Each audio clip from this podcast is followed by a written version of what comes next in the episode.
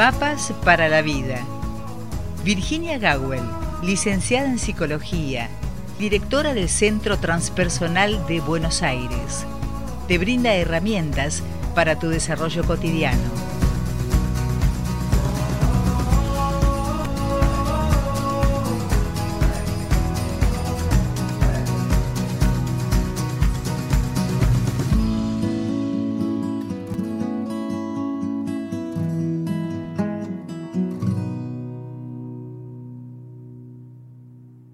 Todas las semanas tomamos contacto con la licenciada en psicología Virginia Gawel. Esta no será la excepción, aunque pueda haberlas en alguna ocasión.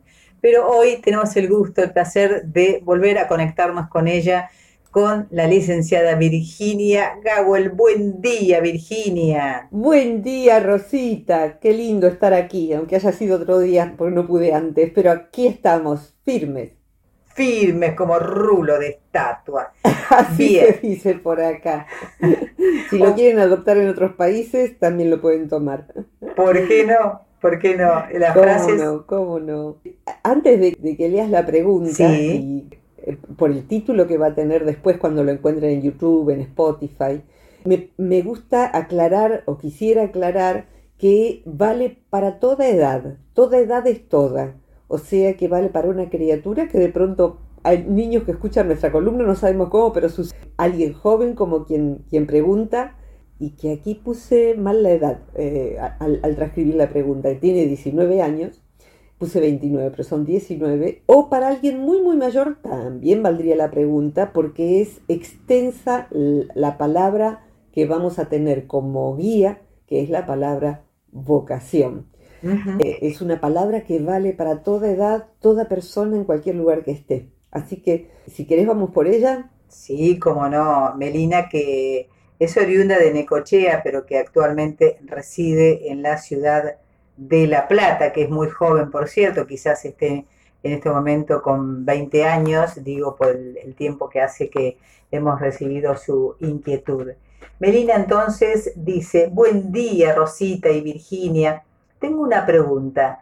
A la hora de plantearme mi vocación me encuentro muy indecisa, como si mi espíritu quisiera repartirse en distintos caminos. Me gustan muchísimo tantas cosas. No estoy sabiendo qué desestimar. ¿Cómo identificar qué es lo mío? No me quiero dañar por exceso de voluntad, pero tampoco que mis pies se queden sin rozar lo que anhelo.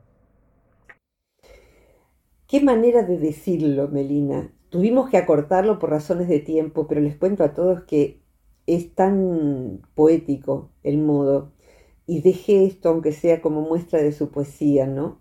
No, no quiero dañar, no me quiero dañar por exceso de voluntad, palabra que yo subrayaría, pero tampoco quiero que mis pies se queden sin rozar lo que anhelo. Qué preciosura. En principio creo que la poesía es lo tuyo, hagas lo que hagas.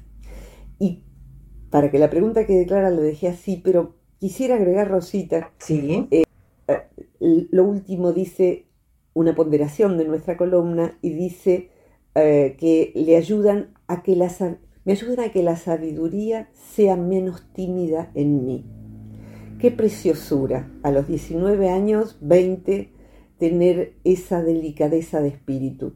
Así que si, si yo traduzco con otras palabras lo que Melina plantea y con su permiso, primero la palabra vocación no está en, entre nuestras columnas. Hemos hablado, pero evidentemente no con esa palabra. Hemos hablado del destino, si quieren luego googlearlo, eh, pero de la vocación como tal no. Y vos, Rosita, me, me dijiste, me parece que de esto no hablamos.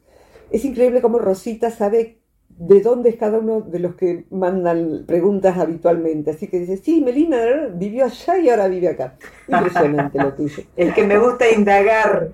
Eh, evidentemente vos sí que eh, eh, conjugaste la vocación con la profesión y ahí estás. Sí, sí.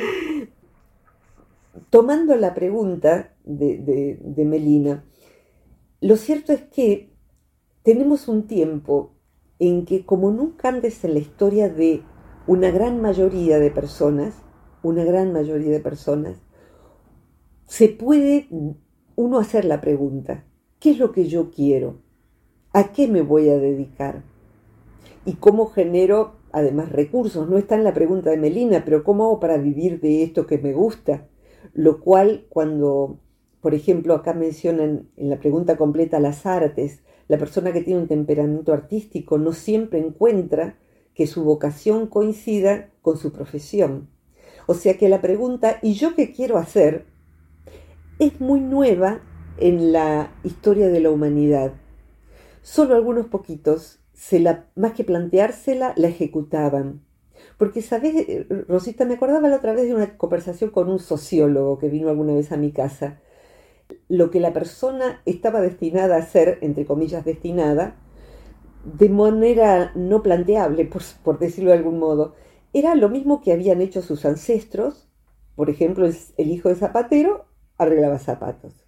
Y en otra escala social, posteriormente, si querés, el, hijo de abogado en general iba por el lado de los abogados. Hay familias que se cubrían distintos flancos, entonces un hijo era abogado, otro hijo era sacerdote y el otro hijo era militar. Punto. Además, hijo era hijo, no había una A, mucho menos no binario, olvídense. Entonces, que una mujer se plantee con un amplio espectro y yo qué quiero hacer, eh, ya ahí refuerzo la idea. Una mujer no se plantea, Melina, vos tenés que ser ama de casa, si aspiras a alguna otra cosa, estoy hablando como en tiempos de la infancia de mi madre, eh, es de loca, si planteas que eres otra cosa, la universidad y todo eso, eh, y tenés que tener muchos niños porque tantos como Dios quiera. Melina puede elegir profesión, puede elegir ocuparse de su casa o no, puede elegir ser mamá o no, dentro de las posibilidades en que alguien tenga para elegir. A veces no hay posibilidades de elegir por razones económicas sobre todo. Pero socialmente hoy podemos concebir que una mujer de 19 años se plantee no querer tener hijos. Yo elegí no tener hijos y no fue muy bien visto por un montón de gente que por suerte no estaba en mi familia pero no hubiera cambiado para nada mi parecer. Si quería casarme, no tener hijos. Si quería pareja, no tener hijos. Y me alegra mucho haber elegido eso, porque no tengo vocación de mamá. Y decirlo hoy es menos escandaloso, porque tengo 61 años, que cuando yo tenía 31, por decirse. 30 años atrás, nada más que 30. Hay vocación de madre, por eso quisiera hacer la palabra grande eh, hoy también podemos preguntarnos, ¿tengo vocación de madre o no? Y yo me respondí, no, no tengo vocación de madre. Eh, y tengo vocación para un montón de cosas como Melina. Así que vocación es una palabra bastante nueva, que nos corresponde también a las mujeres, que, nos, que corresponde también a colores de piel que antes estaban destinados solamente a trabajos menores, a trabajos de explotación, no en todo el mundo es así, pero lo que hoy se conoce como identidad marrón, eh, las personas de piel trigueña, decíamos antes, ¿no?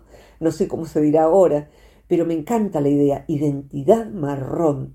Búsquenlo en, Instagram, es maravilloso todo lo que se está tratando de abrir la cabeza. Entonces las personas, por ejemplo, de pueblos originarios que pueden plantearse qué vocación, y hay carreras universitarias y hay universitarios de distintas áreas que provienen de pueblos originarios de nuestra América sobre todo. Entonces, eh, las conquistas raciales, étnicas, mejor dicho, se van abriendo paso también. Entonces, Melina, te estás haciendo una pregunta que en la breve historia de nuestra especie es inclusive muy nueva. Así que es una gran pregunta. No sé si quieres decir algo de esto, Ron. Sí, eh, ayer, mm, ayer no, eh, en estos últimos días y ayer también eh, he vivido experiencias llamativas, si se quiere, porque he notado en chicos de un promedio de 11 años de, un colegio de aquí de Luján, que parecía mostrar muy bien la inclinación que cada uno tenía respecto a las materias que, cursan en la actualidad, porque están haciendo el nivel este, primario ya en el último año, que sería el sexto, y muchos mostraban, digamos, esa inclinación. Y por otra parte, me quedó muy grabada un comentario que me hizo una persona que está en este momento muy allegada a mí dentro de lo que es el medio de comunicación, que me dijo, mi nieto, tiene 11 años, eh, el nieto, mi nieto me pregunta, más allá de, de, lo que me gusta, ¿qué puedo hacer para generar dinero mientras elijo estudiar lo que quiero? O sea, se lo pedía como con desesperación. ¿Qué puedo estudiar? Le preguntaba a su abuelo que, le aconsejara. Y por otro lado, un joven que también está dentro de lo que es el medio, pero recién ahora se está acercando, él dice, bueno, actualmente elige comunicar, pero tiene una, una actividad nada que ver con lo que es comunicación, su actividad privada, digamos, y dijo, no me avergüenza decir que es la tercera carrera que estoy cursando. Me encantó todo. Qué hermosura y qué preciosura de síntesis. Eh, maravilloso todo. Maravilloso todo. Em, creo que, de hecho, antes cambiar de carrera, empezar y decir esto no me gusta, no era una chance, no era una posibilidad, porque era defraudar a los padres, sobre todo si esperaban que fuera determinada cosa y no otra. En este momento, dentro de las flexibilidades de identidad que podemos asumir, decir, esto no me gusta. Y ahí, en lo que significa estudiar, yo no me veo haciendo esto, bajaría, haría un asterisco, Rosita. La carrera que uno hace, hay veces en que la profesión es hermosa, y la carrera puede ser no muy grata una reverenda porquería. Cuando yo estudié psicología, yo sabía que quería ser psicóloga. Sabía que iba a poder hacer lo que me diera la gana dentro de lo que el título ampara, que es muchísimo. Pero yo nunca, nunca iba a pisar los caminos que me estaban enseñando. Era todo patología, era todo frío, era todo mental, era todo repetido, era todo viejo, con olor a humedad, a cosa no aplicable a la vida cotidiana. Pero soy cabezona. Entonces iba metiendo materias de las 42 que implicaron los 5 años de carrera, casi como venganza. Me vengaré amorosamente y enseñaré en las universidades otra psicología. Entonces, la verdad es que así fue el camino, eh, no con el sentido de venganza maligna, sino voy a tener revancha. Yo algún día voy a enseñar esto en las universidades y bueno, el año pasado enseñé en 22 eh, entidades eh, académicas y sigo haciéndolo. Lo autorrefiero porque quisiera decir también que cuando me gradué de psicóloga, que tenía 23 años, hasta que pude vivir de la psicología, tardaron, pasaron 10 años. Entonces, el no me gusta puede implicar vas a tener que poner voluntad, palabra que usa Melina. O sea, vas a tener que poner voluntad para estudiar, inclusive para estudiar si la carrera universitaria está mal dada, si los docentes no son buenos, si las materias no te interesan, pero vos tenés la idea fija de que te vas a graduar porque querés trabajar con chicos discapacitados, no importa, lo que sientas en tu corazón. Fotografía artística, no importa lo que sientas en tu corazón, después vamos a eso. Y luego, esa pregunta del chico, preguntando a, los 11 años, consultando a su abuelo eh, de cómo ganarse la vida hasta que pueda ganársela con lo que es su vocación y mientras tanto estudie. En lo personal tuve que trabajar desde los 13 años y cuando pude finalmente vivir de la psicología, eh, habían pasado, eran mis 33, y había trabajado en 26 cosas diferentes, ganarse la vida con lo que uno pudiera. Casi, casi nada me gustaba y a todo trataba de encontrarle la vuelta para que me gustara. Así sea vender libros puerta por puerta en medio del invierno. No importa. O sea, también en nuestra cultura, Rosita, se le da demasiado espacio al me gusta en cierto espectro social. Me gusta, pero no me gusta estudiar, pero no me gusta tal materia, entonces voy a dejar. El me gusta es muy importante para ciertas cosas. Y cuando no me gusta, si es parte de mi propósito, lo que hace falta ahí es voluntad. No me gusta, pero la voy a rendir y la voy a rendir muy bien, voy a estudiar muy bien porque no sea cosa que la tenga que recursar que encima no me gusta. Así que mi revancha será darla con un, un alto puntaje. O no me gusta trabajar de esto, pero me tengo que ganar la vida. Entonces, bueno, alguien en la antigüedad, ahora menos, tenía un mecenas. Un artista tenía alguien que financiaba su vida cotidiana para que pintara para el rey, por ejemplo. Entonces el rey o un noble o un rico hacía de mecenas. Bueno, esperar a que alguien con temperamento artístico busque un mecenas casi siempre lo pone en riesgo. Muchas veces el mecenas es la pareja, entonces él o ella tienen un destino delicado, pero dependencia económica. Que esta criatura tenga la necesidad de independencia económica, y le pregunte esto a su abuelo, es que en su corazón está sabiendo, sin independencia económica no hay ninguna libertad. O sea, si mi familia me financia, si mi pareja me financia, si el Estado me financia, no hay libertad. Entonces, la libertad empieza por yo determinar mi propia economía. De hecho, hijos que viven con los padres y que quieren tener su vida a los 18, a los 19, pero no financian su vida, eh, y lo siento, pero mientras vivas bajo este techo, las reglas son estas. Y me parece bárbaro. Me parece muy bien que los papás pongan sus reglas. No te gustan, pues financiate eh, con o sin vocación. A partir de que uno tiene su ingreso, la vocación es más nítida. No me gusta lo que hago, pero mi propósito es de acá un tiempo vivir de esto otro, o por lo menos part-time de esto otro. Así que bueno, me encantaron tus aportes y me encanta también, estuve escuchando la presencia de, chicos del Colegio San Patricio en, la radio. Me parece precioso eso, me parece precioso. Em, así que bueno, gracias por, decirlo. Y, y, vamos, si querés, como otras veces, a la esencia de qué es la vocación. Sí. Y me gustaría dar una mirada transpersonal a eso. Para los que no conozcan qué es transpersonal y para que, refrescarle a los que conozcan, lo transpersonal como paradigma de la psicología abarca también la noción de espiritualidad, independientemente de todo credo, y toma las tradiciones espirituales de Oriente e inclusive de la América precolombina.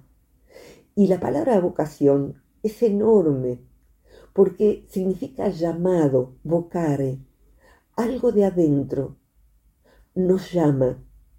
Nos llama para que hagamos determinada cosa y no otra. Y en esa determinada cosa a veces está compuesta de muchas cosas.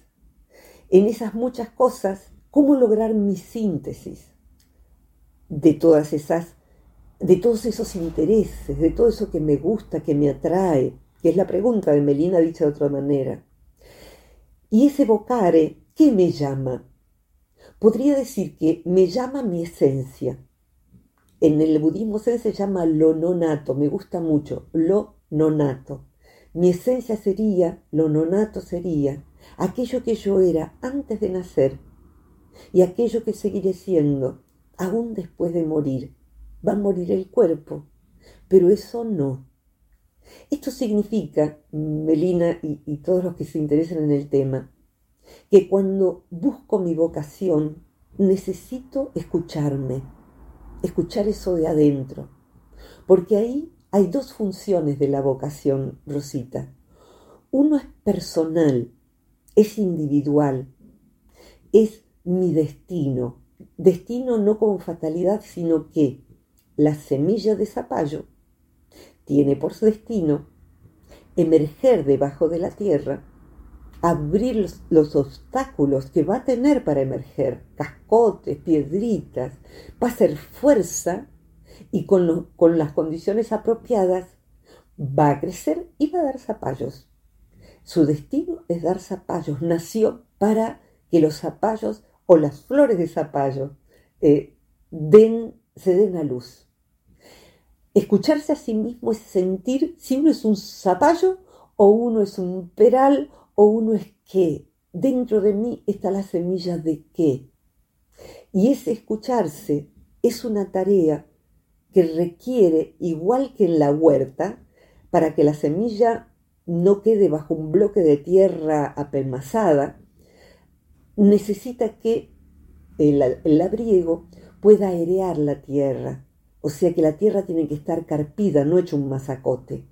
Y esto es trabajar sobre sí, ser labriego de sí, como en el jardín o el huerto del Edén.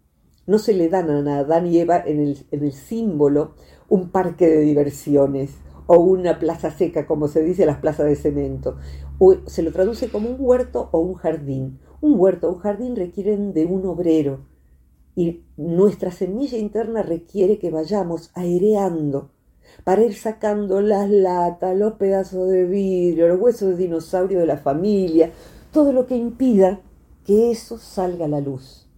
Y ese cumplimiento de mi destino interno, de aquello para lo que yo nací, me va a dar felicidad, en cualquier edad que yo lo cumpla. Hay personas que encuentran esa felicidad después de haber criado hijos, después de haber trabajado en cosas que no le gustaban, después de haber puesto voluntad en hacer lo que le diera dinero para sostener su familia o a sí mismo en un país difícil, etc.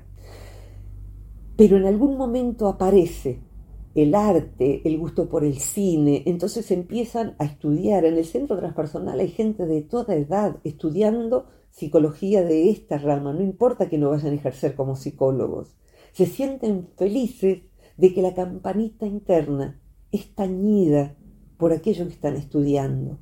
Entonces, a cualquier edad, que nadie se prive, ya estoy grande para eso, ya estoy grande para qué, ya estoy grande para estudiar fotografía, ya estoy grande para un taller literario.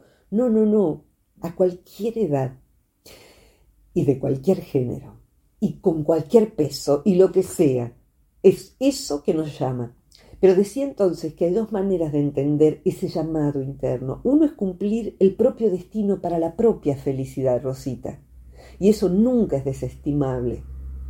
Va a haber profesiones o maneras de desarrollarlo que van a solucionar esto que dice Melina. Tengo tantas cosas que me gusta que no sé cómo reunirlas en una única carrera. Bien, en general lo que va sucediendo ahí, antes de ir a la segunda cosa, es que una profesión puede reunir una gran mayoría de esos intereses. Entonces, vuelvo a, como soy el caso más difícil que me tocó, suelo autorreferenciarme. Yo siento que con lo que hago ejerzo todo lo que me gusta. Yo hago fotografía desde hace mil años, me encanta hacer poesía, me encanta escribir, me encanta comunicar, me encanta hoy hacer humor, y todo eso lo canalizo dando clases, escribiendo en distintos lugares, haciendo videitos, hago diseño gráfico, hago radio contigo. O sea, todo lo que yo soy lo hago en mi profesión. Es un paraguas muy amplio y mucha gente en distintos quehaceres encuentra que puede hacerlo a su modo. A su modo, alguien es vendedora en una tienda y hace stand-up, hace humor con sus clientes y tiene muchos clientes porque da humor, porque siempre dice algo ocurrente. O alguien es terapeuta, pero le toca trabajar, es terapeuta de alma, entonces escucha a los clientes de su kiosco y le dice algo y le pregunta, ¿cómo está tu hijo? Que me contaste que recién se separó y los chicos cómo lo llevan. Y en esos diez minutos brindó alivio. Entonces a veces la vocación se canaliza de maneras no formales y está buenísimo nutrir eso y darnos cuenta de que somos más que la mera ocupación. Así que bueno, uno es cumplir el destino de mi esencia. Para mí. Si querés en ese para mí, Dios evoluciona a través de lo que yo haga de mí. ¿Por qué?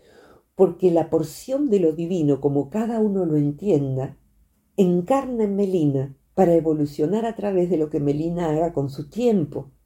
Y como la ocupación de uno es lo que más horas toma en la vida cotidiana, un tercio de nuestra vida, nada menos, son muchos años, dividamos la edad que cada uno de nosotros tenemos por tres y vamos a encontrar cuánto tiempo promedio hemos ejercido nuestra ocupación.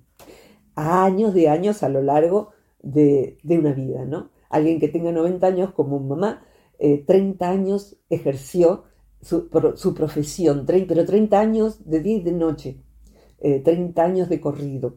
Entonces, ejercerlo con voz de vocación es maravilloso. Y evoluciona a través de mí porque crezco a través de lo que hago.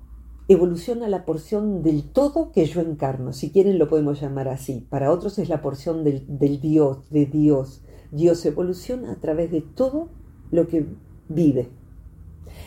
Lo otro, esto es para mí entonces la vocación. Ahora doble interlínea, Rosita. La vocación para mi época, para los demás, yo siendo para lo demás. Cuando Melina vaya siendo, y estoy segura de que te vas a expandir en lo que hagas y vas a reunir todo lo que sos a lo largo del tiempo, tu arte, tu psicología, toda tu poesía, todo se va a encarnar en la carne de Melina. Quien sos en esta ocasión de nacimiento, esta Melina va a encarnar todo eso y desplegarlo. Pero en esta segunda acepción de vocación es seguir el llamado de mi comunidad y de mi época. Esto significa, como alguna vez hemos planteado, a través de lo que yo soy, la conjunción de cualidades que hace que no haya otra Rosita Hernández. Sos única y además la única que puede serlo. O sea que tu propia expansión a través de tu profesión, da lugar a que personas como Melina se sientan acompañadas, sientan que su sabiduría sea menos tímida, se exprese a través de ella, se anime, porque vos tenés este programa de radio que me invita a hacer esto que hago.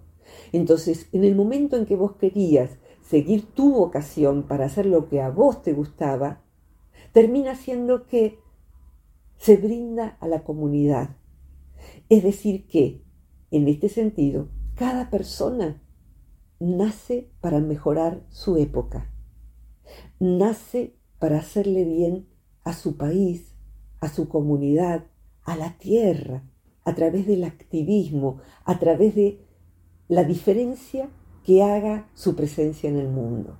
Aunque sea esa persona que está en la tienda consolando a sus clientas que vienen y llevan algo. Esa persona al final del día tocó varias vidas. Entonces, en síntesis, siguiendo la vocación, todos nos hacemos bien a nosotros mismos, aunque tengamos que ponerle garra, aunque tengamos que vivir de otra cosa. Y todos, al final de nuestra vida, cuando hagamos una reverencia y termine la obra que fue ser Rosita Hernández, ser Virginia el ser Melina y nos vayamos de esta tierra, hemos dejado una diferencia. ¿Qué es una diferencia? Hacer una diferencia. Hoy se habla mucho de esto. Significa que esa persona dejó el mundo un poquito mejor que como lo encontró.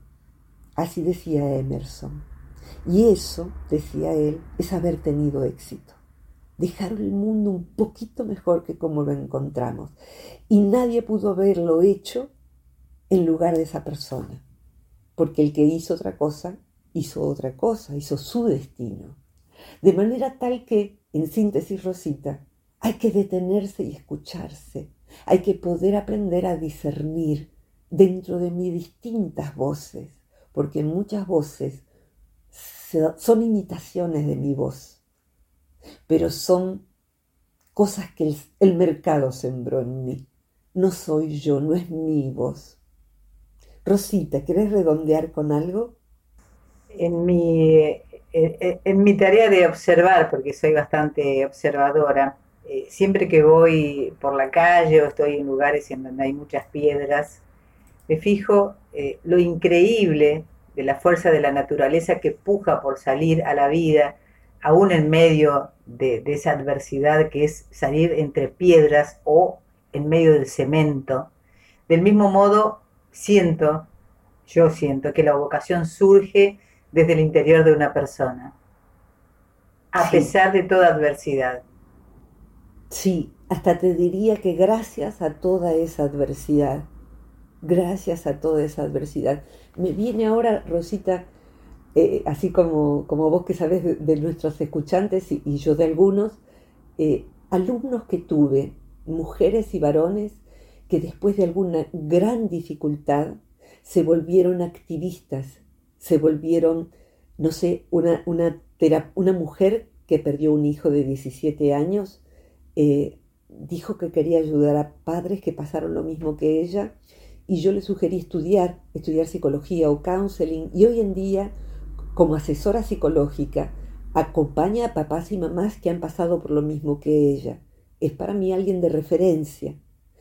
Y un alumno muy querido que es psicólogo en Santa Fe, en la provincia de Santa Fe, Adrián Gómez, está haciendo activismo, es un hombre ya en la mitad de la vida, maduro, que es músico también y es poeta también, tiene una hija adolescente. Y sabes que está perdiendo, perdió la vista, está casi ciego, de golpe. No sabe si siempre lo va a hacer, pero lo que está haciendo él en este momento es salir en los medios para concientizar acerca de los bastones verdes. Yo le hablé de los bastones verdes. Los bastones verdes son las personas que no tienen ceguera total, como no la tienen, no usan bastón blanco, como no tienen bastones blancos, son personas que tienen accidentes viales, la gente de a pie los atropella, porque están tanteando el mundo. Entonces Adrián consiguió por Mercado Libre un bastón verde y está haciendo educación vial y educación comunitaria. ¿Qué hacer ante un bastón verde? Porque él está viviendo esa experiencia y siente una segunda vocación con esta, este impedimento. Entonces gracias a su impedimento, está implementando una segunda vocación, que es ser activismo por algo que la vida se lo impone. Lo puede tomar o no. Podemos quedarnos lamentando nuestra desgracia, que de a ratos es natural, o podemos tomarla para que a través de ella, eh, Adrián sale en la televisión local, ha salido en los diarios, hace videos por YouTube, me los comparte, los comparto.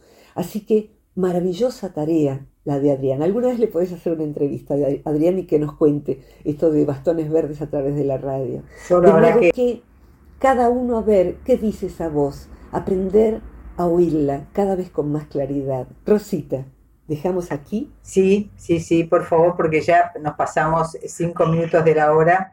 Eh, está muy interesante realmente, creo que es, eh, es un tema que da para mucho porque hay mucha inquietud, sobre todo en la actualidad y en el momento en que vivimos en esta querida Argentina, ¿no? Hay, mucha incertidumbre. Eh, totalmente. por esa razón, eh, decía que por esa razón, más que nunca, creo que uno tiene que saber qué es lo que siente y qué es lo que puja por salir a la vida, ¿no? Exacto. Exactamente así. Así que gracias Melina por tu pregunta. Ojalá que te sirva esta columna, ya nos lo harás saber y que le sirva a todos nuestros escuchantes de alguna manera o a alguien que ellos conozcan que está así, en, en hervor interno, que se llama fervor. Así que Rosita, un abrazo muy grande para vos, para Mario Luis Gawel, mi hermano que hace la edición de sonido y prontito va a estar subida la columna a YouTube, a Spotify y a las redes sociales que están a mi nombre. Así ¿eh? es.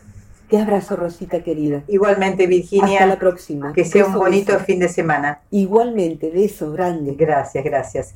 Virginia Gawel, eh, licenciada en psicología, directora del Centro Transpersonal de Buenos Aires, hoy tratando esta temática que fue eh, propuesta por Melina, que actualmente vive en La Plata, acerca de su vocación, una gran, inquietud y quería, para aquellos que no se han conectado con nosotros y tienen ganas de proponer algo, que se comuniquen al más 549 23 23 52 64 97.